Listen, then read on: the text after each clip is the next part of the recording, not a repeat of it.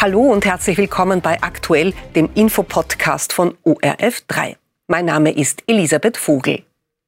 In unserer wöchentlichen Rubrik Filzmeiers Freitag blickt Politikwissenschaftler Peter Filzmeier auf die innenpolitische Woche. Ich habe mit ihm über den Prozess gegen Ex-ÖVP-Kanzler Sebastian Kurz gesprochen, in dem heute Freitag ein Urteil zu erwarten ist. Außerdem über den Rückzug von Ex-SPÖ-Kanzler Alfred Gusenbauer aus dem Aufsichtsrat zweier wichtiger Signa-Gesellschaften und über den Bundeskongress der Grünen am Wochenende. Und die Spannung steigt. Wie werden die Aussagen gewertet werden im Prozess um die Falschaussagen von Sebastian Kurz und Bernhard Bonelli. Heute sollen die Urteile in diesem Prozess gefällt werden. Welche Bedeutung werden denn die Urteile haben? Danke, dass Sie mich jetzt nicht nach dem möglichen Urteil gefragt haben, denn das fröhliche oder traurige Urteilsraten ist keine Teildisziplin der Politikwissenschaft. Aber Wolfgang Geier hat ja hier in ORF3 aktuell schon sehr anschaulich erklärt, was die drei Möglichkeiten sind. Erstens und zweitens ist Freispruch oder Schuldspruch und nona net ist das für die ÖVP gut oder schlecht, obwohl einen Nachteil die ÖVP auf jeden Fall hat. Wir sind in einem Superwahljahr und Wahlkampf Wahlkampfplanung ist vor allem ein Themenplan. Parteien haben Wunschthemen, über die sie diskutieren wollen. Die ÖVP hat als Wahlprogramm ihren Österreich-Plan vorgestellt. Der enthält über 80 Seiten, aber der Name Sebastian Kurz kommt da als Begriff natürlich kein einziges Mal vor. Also will man andere Themen im Mittelpunkt der öffentlichen Debatte haben und nicht Sebastian Kurz, der noch dazu im Freispruchfall auch sehr viele Interviews geben würde. Aber es gibt noch eine dritte Möglichkeit, die auch demokratiepolitisch nicht ganz einfach ist. Es gibt die Möglichkeit eines Freispruches, allerdings aufgrund eines Aussagenotstands, also vereinfacht erklärt, Sebastian Kurz hätte die Unwahrheit gesagt, aber weil er sonst Anklagen zu befürchten hätte, das durfte er im Parlamentarischen Untersuchungsausschuss, dann wäre einerseits keine Verurteilung, andererseits aber wäre dokumentiert gerichtlich, er hat die Unwahrheit mhm. gesagt. Das ist für die ÖVP, wo es ja immer noch viele Weggefährten gibt, auch keine angenehme Variante. Rechtskräftig werden die heute aber wohl nicht. Bei einem Freispruch würde wohl die WKStA in Berufung gehen, bei einer Verurteilung dann die Verteidigung. Wie groß werden denn die Kratzer am Kurz-Image sein? Nicht unbedingt nur bei einer Verurteilung. Es ist in der Tat sehr wichtig zu betonen, dass bei einem Schuldspruch weiterhin die Unschuldsvermutung gilt und dass bei einem allfälligen Freispruch auch die Staatsanwaltschaft wie in jedem Rechtsstaat ein Berufungsrecht hat. Das Image von Sebastian Kurz äh, ist jetzt schon sehr angekratzt. Es gibt wenige öffentlich zugängliche Daten. Man kann aber vermuten, würde es Daten geben aus der Meinungsforschung, die belegen, dass die ÖVP mit Sebastian Kurz zu einem neuen Höhenflug ansetzen würde oder er selbst nach wie vor als der Messias gesehen wird, dann wäre das schon den Medien zugespielt worden. Es gibt nur zwei Umfragen von Unique Research, die einerseits belegen, eine neue Partei von Sebastian Kurz, was ja immer wieder eine wilde Spekulation ist, würde es natürlich in den Nationalrat schaffen, aber nicht viel mehr. Es ist überhaupt nicht einmal klar, ob ein zweistelliges Prozentergebnis herausschauen würde und vielleicht etwas realer als diese wilde Spekulation, wenn Sebastian Kurz wieder Spitzenkandidat wäre, dann würden sich die ÖVP-Daten, die ja jetzt nach Kanzlerrücktritten, Chat-Affäre sehr schlecht sind, auch nicht wesentlich verbessern. Viele Leute würden ihre Meinung aber so oder so, welches Urteil auch kommt, nicht ändern. Es gibt einerseits die der arme Verfolgte, also von den Medien auch übrigens, nicht nur von allen anderen politischen Parteien, die sind verfestigt in ihrer Meinung so oder so. Und es gibt die andere Fraktion, das ist die Hängt in höher Fraktion, die würde auch bei einem Freispruch sagen, na gut, juristisch war nichts dran, aber politisch war es trotzdem verwerflich. So viel zum Prozess rund um Sebastian Kurz. Ein Thema, das uns auch diese Woche beschäftigt hat, ist die Signa-Pleite und die Folgen. Der frühere SPÖ-Kanzler Alfred Gusenbauer tritt jetzt als Aufsichtsratsvorsitzender der zwei wichtigsten Signa-Gesellschaften zurück. War der Druck letztendlich nun doch zu hoch für ihn?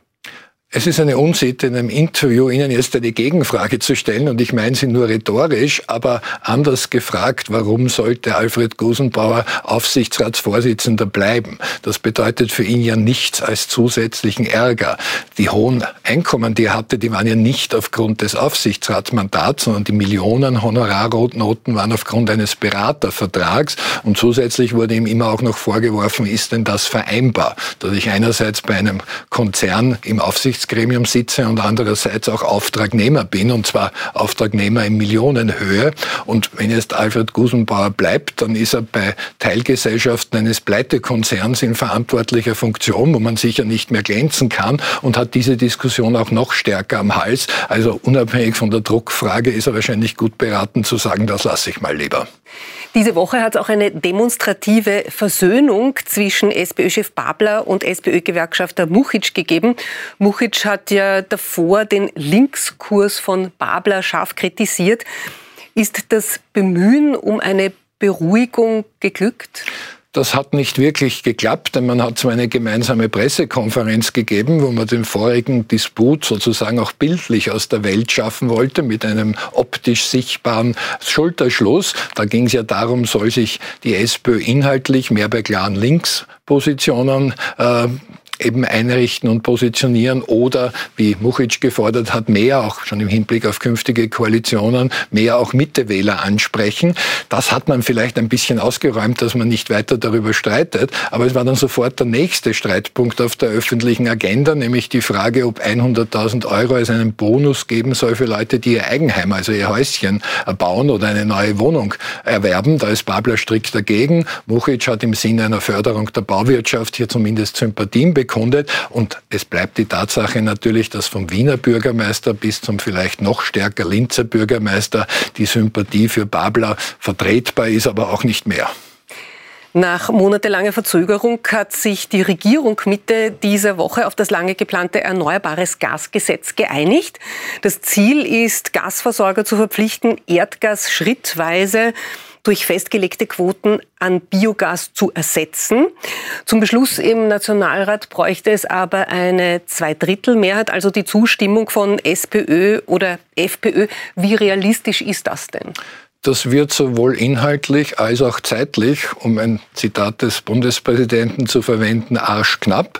Denn es gibt erste Reaktionen einerseits von der FPÖ, das wäre eine Möglichkeit, um die Zweidrittelmehrheit zu bekommen. Die sind an sich gegen das Gesetz, weil hier Biogas, sie nennen es zwangsweise, vorgeschrieben würde. Und eine solche Regelung wollen sie nicht. Man hat das sogar als parlamentarischen Unfug bezeichnet. Hier ist eine Einigung sehr schwierig.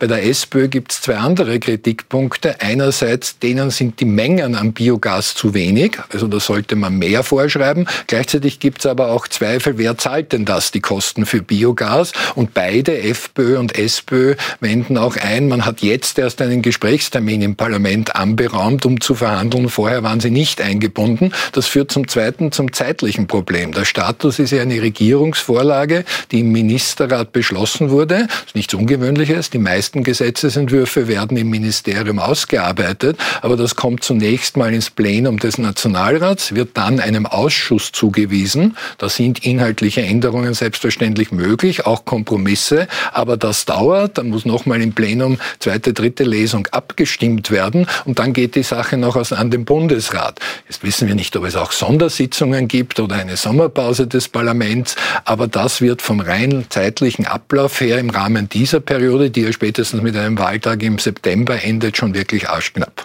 Also in trockenen Tüchern ist es definitiv noch nicht. Morgen Samstag ist Bundeskongress der Grünen und da geht es dann auch darum, die 23-jährige bekannte Klimaaktivistin Lena Schilling als Spitzenkandidatin der Grünen für die EU-Wahl zu bestätigen. Ist denn da eine breite Zustimmung für Sie zu erwarten?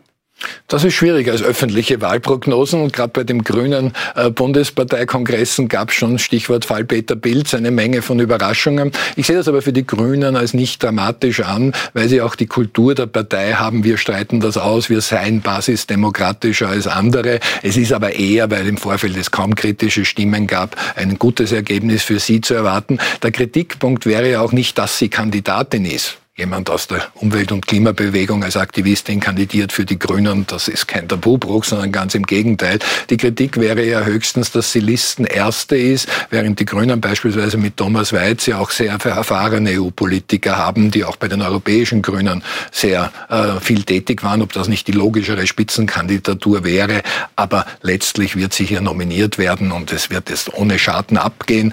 Das Dilemma, das man vielleicht einwenden kann, es gab ja im Vorfeld eine lange Diskussion Option wäre nicht Umweltministerin Gewessler, die bessere Kandidatin wäre nicht Justizministerin Zadic, die bessere Kandidatin, die wollten alle nicht. Da hat sie ein bisschen das Image, bin ich doch nur zweite Wahl abbekommen. Dann sage ich an dieser Stelle vielen Dank, Herr Professor Filzmeier, für diese sehr interessante Analyse an Filzmeiers Freitag. Ich bedanke mich und freue mich auf nächste Woche.